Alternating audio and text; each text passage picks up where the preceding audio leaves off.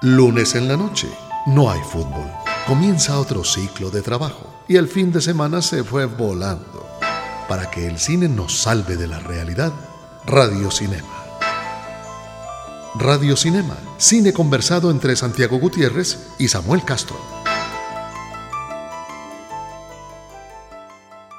Esta es una advertencia para los oyentes de Radio Cinema. Los que crean que eh, en un programa serio de cine no se debe hablar de Hollywood, los que crean que eh, los éxitos de taquilla son veneno para la crítica o deberíamos pasar de largo, es el momento de que apaguen el radio, cambien de dial, porque hoy, eh, en vista de que estamos en vacaciones, vacaciones las que los gringos llaman las vacaciones de verano, pues precisamente vamos a dedicar esta noche a conversar sobre ese término gringo tan denostado, tan terriblemente odiado por tantos, que es el blockbuster, para que entendamos un poquito cómo se da eh, o qué, pretenden los blockbusters, por qué no deberían analizarse con la, digamos, sí con los mismos parámetros, pero desde otro punto de vista, eh, no, no tan fílmico a veces, sino que el blockbuster es parte de la industria del cine porque es un gran negocio. Y hoy nos vamos a dedicar a eso, a hablar de los blockbusters de verano. Así que, amigo crítico, amigo cinéfilo, si esa parte del cine no le interesa, los próximos 20 minutos no le van a gustar mucho, nosotros nos vamos a divertir esta noche. Nos contaron, escuchamos, lo leímos por ahí. Habladurías de cine en Radio Cinema. Santiago, es que no, sé cuál será el blockbuster de este verano, eh, pero... Eh, bueno, hay apuestas ahí, pues eh, está Pixar, está jugándosela con Cars, sí. con una digna tercera parte de, su secuela. Ahí, sí. ahí vi que hiciste hace unas semanas una crítica digna de la película en el colombiano. Sí, sí, sí. y eso que Cars es la, la película que me... Menos, sí, porque no te conectas con el tema. Sí, nunca me ha gustado y esta 3 me pareció chévere. Y ya hay un gran, gran, una gran tragedia que es eh, esa adaptación de Guardianes de la Bahía que le fue como a mm. los perros en misa, gracias a Dios. Sí, sí, era una apuesta rara. Es que uno, no, uno no adapta una serie mala o sea, pues no, no, no lo hagas. Sí, Sí, quisieron jugar con el, el, carisma de la roca que no, no, no pudo ni arrastrar y, y, se ahogó. Como habrá muchos indignados porque estamos hablando de los blockbusters del verano, entonces es necesario dar nuestras direcciones de Twitter para que nos puedan regañar. Sí, pueden, pueden escribir las críticas a Samuel. No, mentira, no. San, Gutiérrez J es la mía. la mía es arroba Samuel Escritor, la de la emisora es arroba Cámara FM y la dirección de Twitter del el programa es arroba FM Radio Cinema. Ahí nos pueden escribir de todo y decirnos cuáles fueron sus blockbusters del verano preferidos. Pero empecemos. Sí, hablemos un poco de historia, Samuel. Sí, exacto. A ver, para muchos blockbusters era una tienda ya que se la comió el negocio de, de, las plataformas digitales donde se alquilaban películas, pero, pero ella precisamente heredaba el nombre de un término eh, utilizado en los Estados Unidos para las películas que tienen audiencias y obviamente recaudaciones millonarias, audiencias multitudinarias, digamos, y, y, recaudaciones millonarias. Yo, iba, yo solo iba a hacer una acotación histórica, Santiago, y es que el término viene de unas bombas, de la Blockbuster Bomb. De los 40 en, en, los, en, en la, segunda, guerra. la segunda Guerra Mundial, exactamente. Eran bombas que acaban con un bloque. Block viene de un, un bloque o una cuadra. una cuadra, como decimos nosotros. Sí, una cuadra. New Kids on the Block, para que se acuerden. Exacto. Eh, entonces, acaban con, eran capaces de, de, acabar con una cuadra entera. Eh, urbana y entonces se llamaban las blockbuster sí, Y se intentó que se utilizara, digamos, en teatro, en otros medios, pero el cine fue el que lo terminó adoptando porque pues a las novelas se le dicen bestsellers, a las que venden bien y no, nadie dice blockbuster. Pero inicialmente como que la intención era, pero al final, digamos, eh, en los 70 fue cuando, digamos, creo que la revista Variety fue la primera que lo utilizó como tal para referirse a una película. Sí, no, y, y como es una película específica, Santiago, es el momento de que oigamos nuestra cortinilla de nuevos clásicos, porque para mí esta película que inaugura esa terrible era de los blockbusters, eh, de la que todos los críticos se arrepienten, pues tenemos que hablar de ella específicamente. Se ganaron su lugar en nuestra memoria y en la historia del cine. Clásicos de ayer y de hoy en Radio Cinema. Nos referimos, Santiago, a una película que Steven Spielberg, genio y figura, eh, hizo tan inteligentemente por unos problemas técnicos que nosotros solo veíamos al tiburón del título de la película al final. Exactamente. ¿Por qué? Porque el tiburón mecánico que iba a salir desde el comienzo se le dañó a Spielberg. Esa vaina no funcionaba. Hay fotos de él metido entre las fauces del tiburón. Pero el, problema, le, vamos a, a, contar, digamos, una, un fenómeno que hay en Hollywood. Y es que cuando una película arranca, es decir, cuando una película comienza a filmarse, en general los contratos dicen que si usted ya empezó el primer día de filmación, si cancela el segundo día, a todo el mundo le tienen que pagar el sueldo completo de la película. Entonces es más caro parar que continuar. Así es, hay que acabarla como sea. Exacto. El problema de eso es que el tiburón no estaba funcionando. Que era el, protagonista. Que era el protagonista de la película. Entonces, ¿qué hizo Spielberg inteligentemente? Dijo, no, esta vaina no, no, no podemos hacer, esto tiene que seguir, hay que filmar las otras escenas y al tiburón lo inventamos. Lo inventamos es que, que hay, si se acuerdan, hay una, unas cámaras subjetivas desde la vista del tiburón. Subjetivas como los ojos acercándose a los pies bajo el agua de la gente el tema de la aleta que también se convirtió, digamos, y obviamente el tema de la música que es un... John Williams. John Williams aquí hace su primera pincelada magistral. Magistral, magistral, o sea, lo, de el tun, tun, tun, tun, tun, tun, tun, tun. Eso es un clásico del cine que nadie puede ya olvidar, pero Spielberg no pensaba que esa película, que se lanzó en un verano, y entonces aquí otra parte de historia, la gente en verano en Estados Unidos el cine no era. No iba cine, claro. Exacto. Hacía cosas afuera. Se iba para la playa. Sí. Ojo, eso también es importante. Se iba para la playa. Era su, su paseo, digamos, como ir aquí a la costa. Y entonces cuando Spielberg llega y le pone a toda esa gente que se iba para la playa, ¿cuál, si usted va a la playa, ¿cuál es el principal temor que puede tener?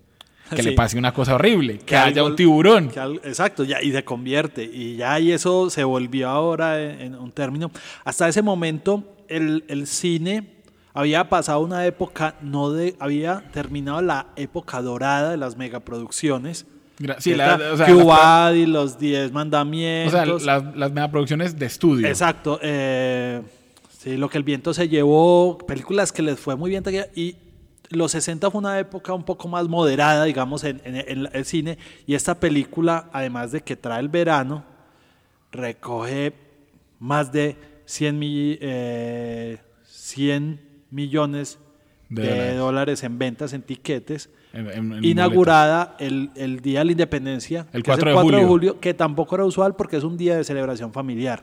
Y eso se convirtió ya en, digamos, el calendario de los, de los estudios. Sí, ahí hay que decir además, Santiago, que cuando, cuando eso ocurre, veníamos de los 70 en los que gente como Robert Altman, Martin Scorsese, eh, Peter Bogdanovich, eh, eh, habían hecho películas, digamos, muy de la época.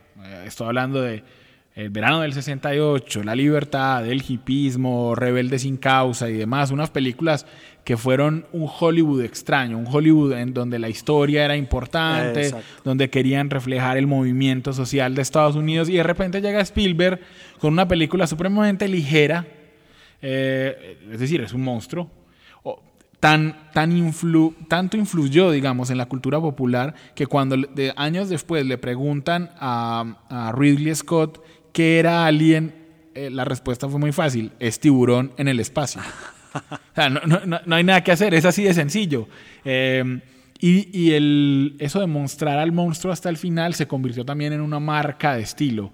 Las buenas películas de monstruos son esas donde el monstruo no está presente desde el comienzo. Exacto. Y otra característica, por ejemplo, que cambió la manera del marketing del cine en Estados Unidos es eh, la, hacer muchas copias para que haya una, un estreno masivo, digamos. O sea, para, pongamos una perspectiva, antes de, de Tiburón, la película que más salas había estrenado en Estados Unidos el mismo día fue eh, El Padrino 1, con 323 teatros, y Tiburón tuvo 675 teatros. no, fue una, cosa, fue una cosa brutal, claro. Entonces, como vos decís, el blockbuster se convierte en, en el cine, hay tres procesos importantes, la producción, la distribución y la exhibición. Cuando vos juntas las tres cosas, es decir, le metes plata a una producción, esta no tenía tanta, pero, pero era suficiente como para hacer un tiburón que descrestara y luego le metes mucha plata a la distribución, que es eso, es hacer un montón de copias. Y después decís, listo, y ahora estas copias tengo suficientes teatros para mostrarla y en esos teatros los lleno. Y ahora el marketing, que después empezaría, Tiburón no tanto, pero las películas que después vinieron de, de Spielberg mismo, empezaron a meter el marketing como apoyo, o sea, es decir, la figurita para los niños. No, ojo, ojo, es que ahí hay que contar una historia que me gusta, siempre me gusta contarla. Y es que George Lucas, que no creía en su propia película, que él dijo esta, esta vaina va a ser un fracaso. Estamos hablando de Star Wars. Eh, dice, cuando están en los contratos, dice, ah, no, listo, yo cobro esto por la dirección, tal cosa. La única cosa es, ahí en el contrato, póngame una clausulita que diga, conservo los derechos de reproducción de de figuras, eh, juguetes y demás y los estudios que en ese tiempo no veían la cosa clara. Potencial. Pero tranquilo, por supuesto, señor Lucas, no se preocupe, tran. Y George Lucas, como habría dicho mi abuelita, se papió. O sea, esa vaina es la base de la riqueza de George Lucas. Así es. Porque a partir de ese momento las películas vienen con figuritas de acción, lo que vos decís, con el juguete en la hamburguesa, con el blockbuster no, no viene solo ya, viene con un montón de cosas. Si a eso le sumas, por ejemplo, las ventas de eh, soundtrack, del disco, de la banda sonora. Que eso, eso sería más una tendencia ochentera. Pues Me acuerdo, Top Gun creo que fue uno de los primeros. De los primeros. Sí. Y, pero lo que, lo que también queremos hacer en este programa es rendirle homenaje a esos blockbusters de verano que por distintos motivos no creemos que sean malas películas. Bueno, hay muchos blockbusters malos. Hay, que ah, hay, que darle el crédito a, críticos como Juan Carlos González, que ahora vive una época de desolación porque ve la cartelera y se pone a llorar. Pero, pero tiene toda la razón. Es que cuando vos ves Transformers, o sea, cuando la cartelera está llena solo de Transformers, Piratas del Caribe, La Momia con todo el respeto me, generan esas películas, pero es que los méritos de una película no los da la taquilla. Exacto. Sí, hay, eh, ahí es donde a veces Blackbuster se pierde y mucha gente lo entiende como un género eh, por explosiones, por superproducción. Aquí llegamos, siendo puristas en el término, se refiere más, no importa si la película es pequeña o, pequeña en producción. Pequeña en producción, pero si tiene un éxito comercial, se convierte en un blockbuster. Exactamente. Y, y, no tenemos que hacer la aclaración, no por ser una película blockbuster es mala. Y no todos los blockbusters son buenos. es, que nosotros estamos en ese punto intermedio, no, no, no, en el que creo que nos apoyaba alguien como Roger Ebert, por ejemplo. Las películas de verano, los blockbusters de verano hay que verlos. Hay gente que es capaz de hacer películas de calidad siendo blockbusters de verano, y hay otros que hacen Día de la Independencia. O sea, esos son como los dos extremos. Sí, pues sí. Muy bien. Emmerich te, está queriendo mucho. Sí, no. Roland Emmerich con, su Godzilla y su, y su Independence Day. Por favor. Eh, bueno, entonces, Santiago, hablemos de todas esas películas que esta generación tuvo que ver en video, pero que algunas de estas, vos y yo, fuimos a verlas al cine. Y esas películas que son los blockbusters más decentes, y también hablemos de los más taquilleros, que no siempre esas listas van de la mano. Nunca serán clásicos, pero tienen algo que las hace inolvidables. La videoteca de Radio Cinema.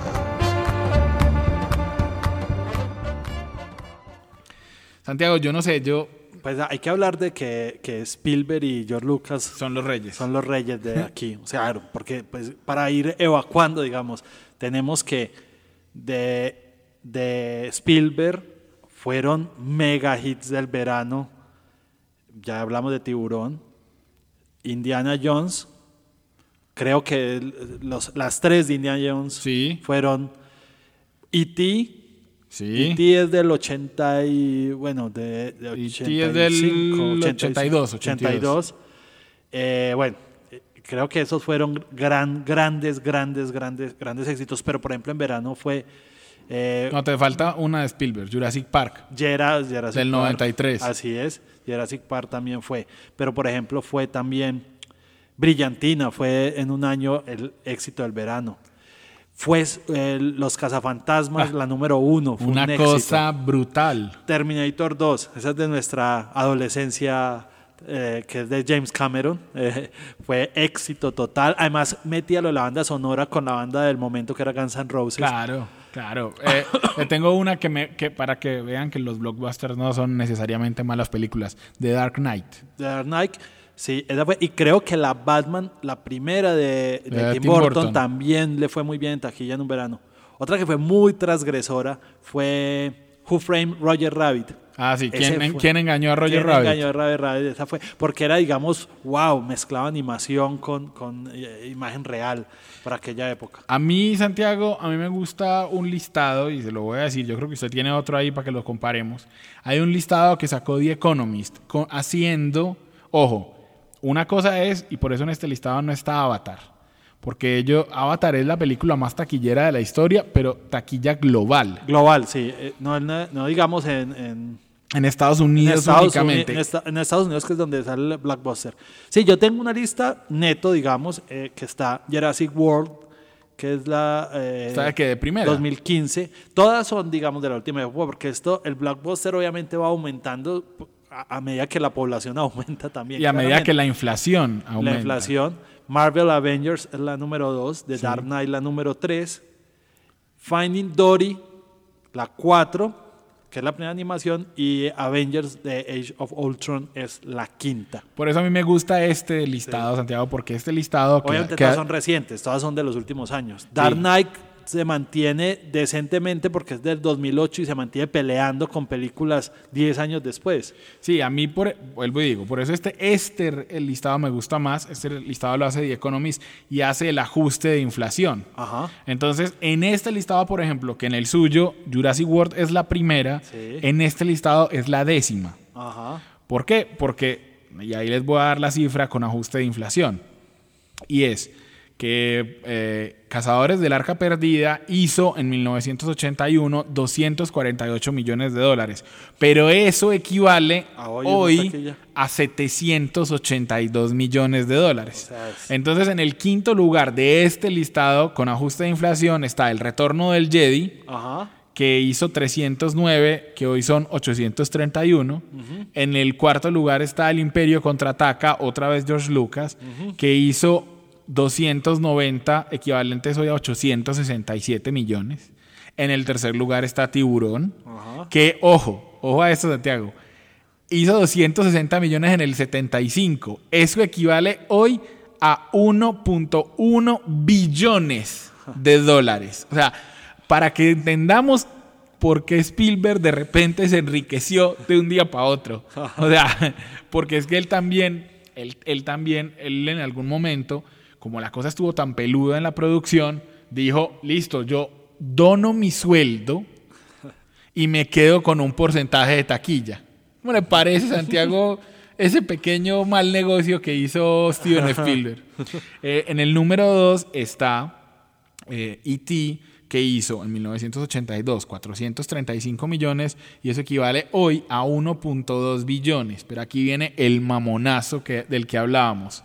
La primera película de la Guerra de las Galaxias, Star Wars A New Hope, la de 1977, hizo 460 millones de dólares solo en taquilla de Estados Unidos.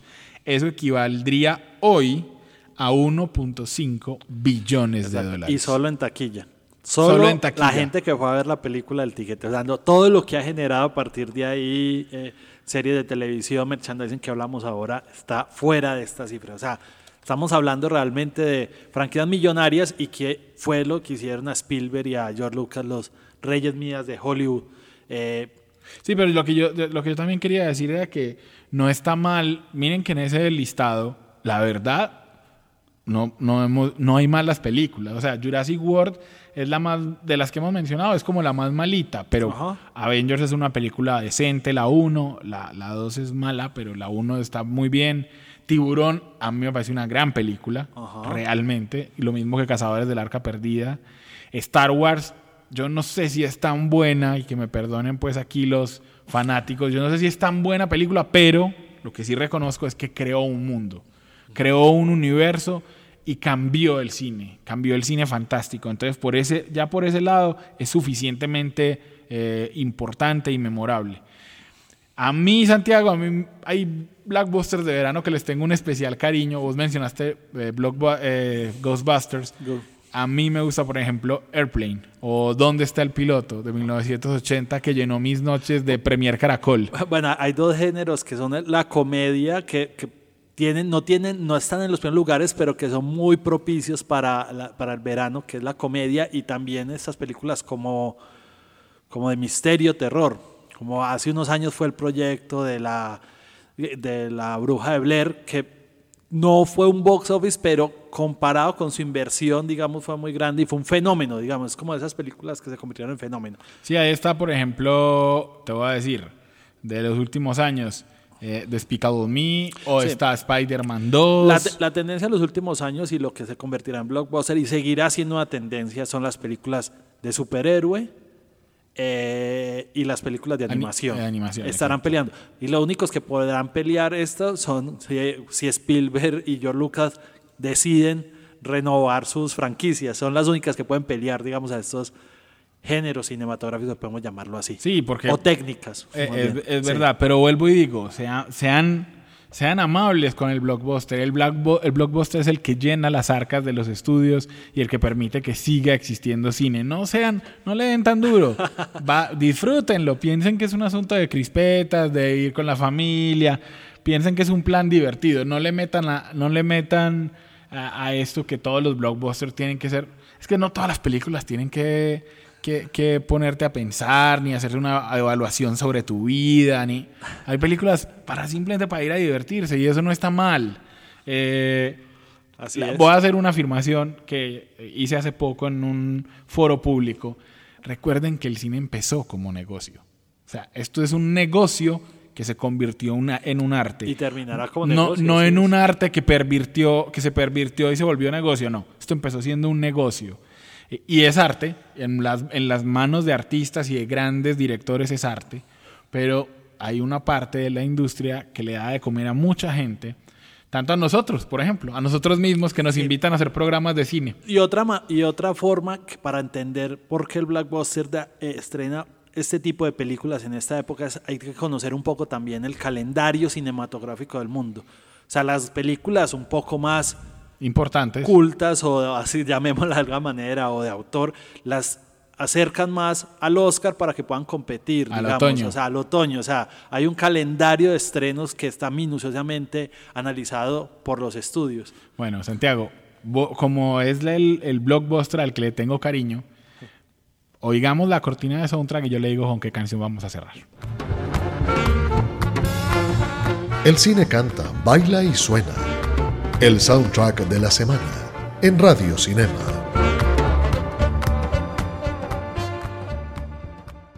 Una canción que no sé si te gusta, Santiago. A mí me gusta mucho. Eh, sonaba en Airplane, o sea, en dónde está el piloto, y es de los Bee Gees. Ajá. Y con Staying Alive, que no sé cuántas veces habrá sonado en esta emisora, no creo, nos despedimos invitándolos para que nos acompañe dentro de ocho días en Radio Cinema.